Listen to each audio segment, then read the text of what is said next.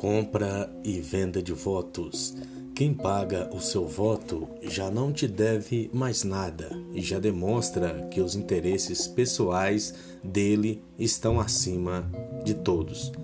Ao receber qualquer benefício pelo seu voto, você está fortalecendo um círculo vicioso. Ricos e poderosos continuam no poder, enquanto o povo sofre as consequências do descaso Candidatos bem intencionados, sem recursos e sem essa capacidade de negociação ficam de fora do processo. Quem paga pelo seu voto está provando que o dinheiro dele vale mais do que a sua dignidade. Políticos devem trabalhar pelo bem-estar social. Eleitores devem escolher aqueles que julgam mais capacitados para isso. Para que nossa democracia não continue assim, negociada em benefício de poucos, não venda o seu voto.